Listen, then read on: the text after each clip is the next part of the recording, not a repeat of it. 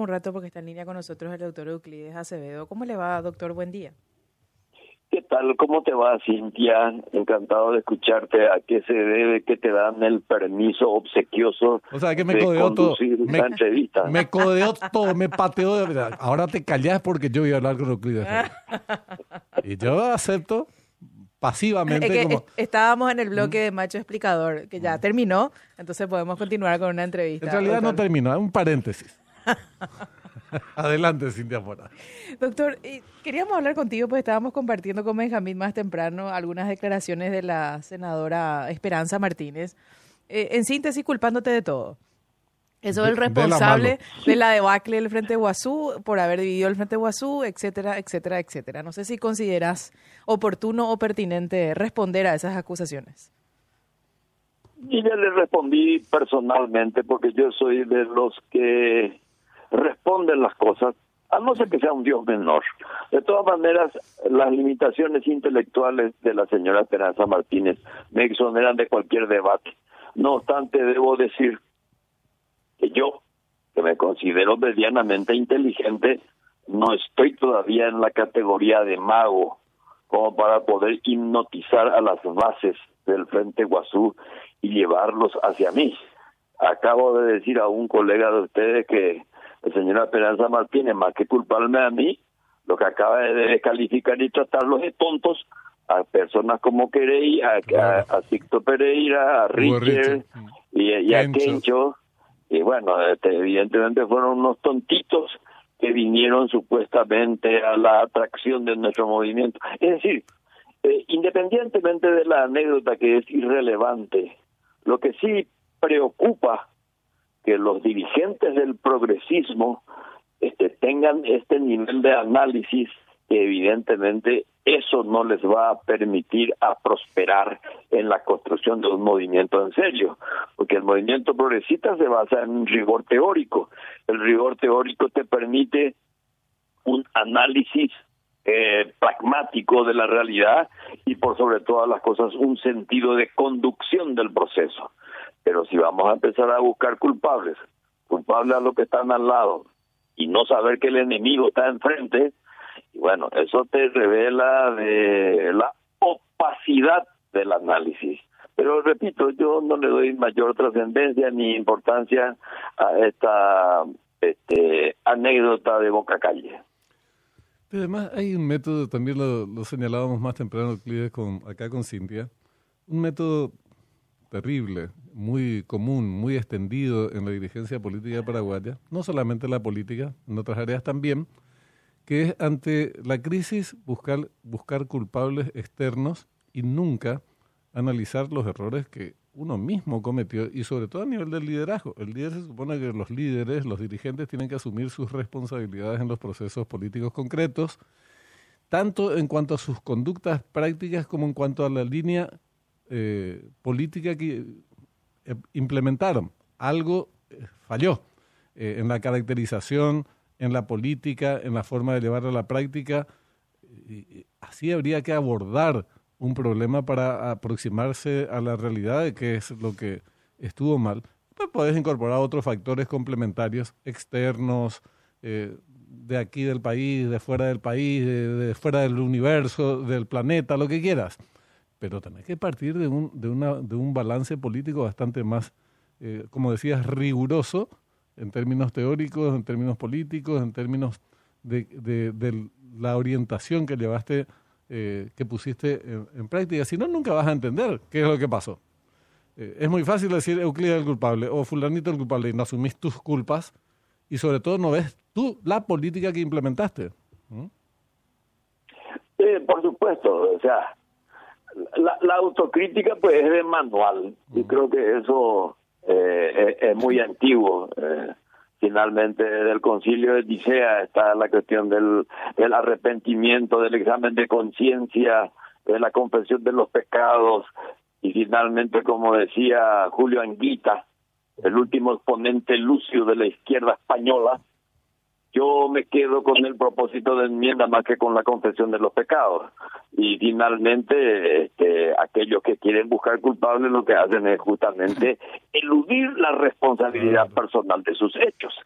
Y entonces, al no haber este criterio autocrítico, al no asumir responsabilidades políticas, es muy difícil construir un horizonte. No le podemos terminar culpable al señor al, señor encargado del, del, grupo paramilitar Wagner de lo que haya sucedido aquí en el Paraguay. O sea, esa es la superstición política, el curanderismo político. Y bueno, así le va al sentido progresista en el Paraguay. Exacto. Doctor, ¿te, ¿te asignas algún tipo de responsabilidad en el proceso electoral que, que vivimos hasta abril? Pero por supuesto, evidentemente leí mal. Y una de las cosas que leí mal es que yo creí que la fractura del Partido Colorado era una fractura real y no del todo, porque finalmente los colorados en su instinto casi compulsivo del poder dijeron vamos a pelearnos en el poder y no en la oposición. Entonces dejaron de lado sus hachas personales y se unieron electoralmente. Y bueno, yo hice de eso una mala lectura. Ahora, obviamente también nuestro sistema político electoral hace que el resultado esté en proporción también a la logística económica. Mm. Bueno, muchos de los amigos empresarios que querían colaborar conmigo a la hora de la verdad prefirieron apostar por lo más seguro y nos dejaron en medio del mar. Te dejaron en bola, ¿cómo se eh, dice? Eh, sí, nos dejaron con el calzoncillo abajo, pero tampoco hay que, pero tampoco hay que picharse ni enojarse por eso. Lo peor que uno puede hacer en política es picharse, enojarse y deprimirse. Finalmente, repitiendo de nuevo a Julián Guita, la lucha debe hacerse uno con alegría. Y lo peor que uno puede hacer en política es asociar a la tristeza tu gestión. O lo que es peor, buscar culpables para poder salvarse del purgatorio. está, está, está buena la figura que utilizás. Y hablábamos eh, de avanzando en opiniones, en materia de opiniones sobre esta, sobre esta cuestión. Decíamos, el, el progresismo, la izquierda, la centroizquierda, un concepto más amplio sería el progresismo, eh, tendrían, sus dirigentes tendrían que partir de la base de que eh, hay todo un segmento que abdicó de las posturas básicas del progresismo, eh, de las más elementales, y se encolumnó detrás de, se alineó detrás de, por ejemplo, Efraín Alegre.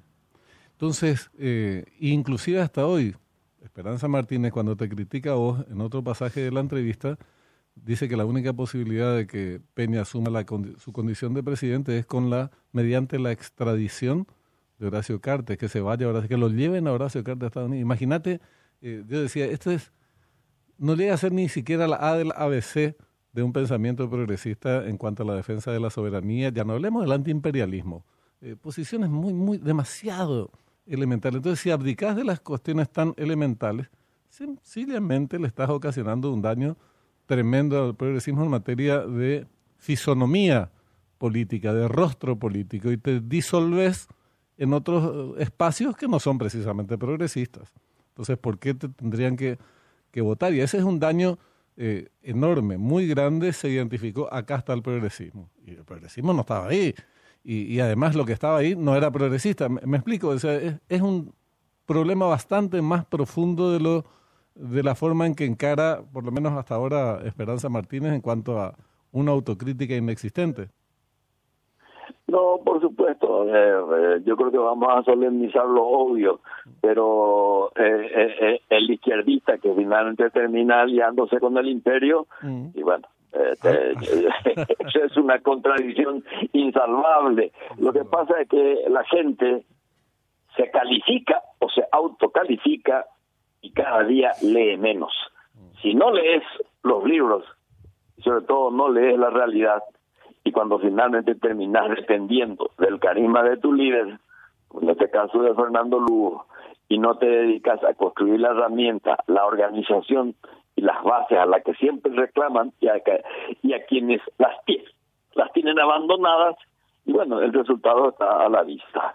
O sea, de esto hay mucho que hablar, mucha tela que cortar, pero por sobre todas las cosas, si recurrimos a este tipo de métodos de, arrogancias y de contradicciones insalvables, y bueno, poco hilo le queda al carretel de la izquierda.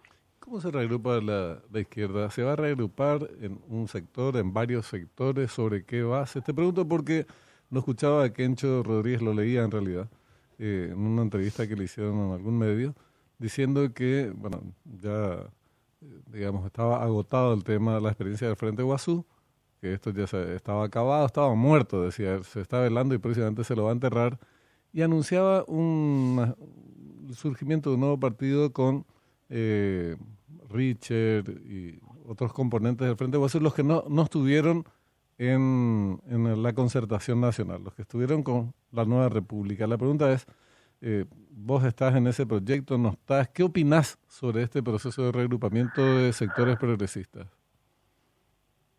Eh, yo he perdido fluidez en el contacto con estos compañeros a quienes señalás, porque yo me estoy dedicando a reinventar mi agenda personal, tanto en materia profesional como en materia de la docencia, que es mi gran pasión, pero tengo entendido que ese proyecto de reconstrucción de un movimiento que tiene que cambiar de trinchera, pero no de batalla, tiene que cambiar de rostro, pero no de no de musculatura ni de estructura ósea, lo que me parece interesante. Eh, yo tendría que conversar con ellos, tendría que conversar con el doctor Querey, que para mí es una persona este, fantástica y el, el, análisis de Richie siempre es envidiable. Creo que eh, la contundencia personal de Kencho es interesantísima y bueno, la militancia de, de, de Cicto Pereira, todo eso hace que este, la reflexión que ellos hacen merezcan la atención. Por eso es que de repente um, sorprende que hayan arrebatos de resentimiento y de mediocridad que no son los elementos favorables para la construcción de un nuevo movimiento político. Lo que pasa es que a mucha gente eh, es muy afecta a los milagros, muy afecta a la superstición, muy afecta a la inmediatez, entonces no les interesa lo que supone reflexión y proceso pero te repito, eh, tenemos que hablar y hay mucho todavía que conversar. Esto inicia, inicia recién. eh, la, política no se agota en el calendario electoral. Los, los procesos históricos son independientes de eso, así como el principio de la gravedad del señor Newton no tiene nada que ver con el clima, tiene que ver simplemente con otras fuerzas magnéticas.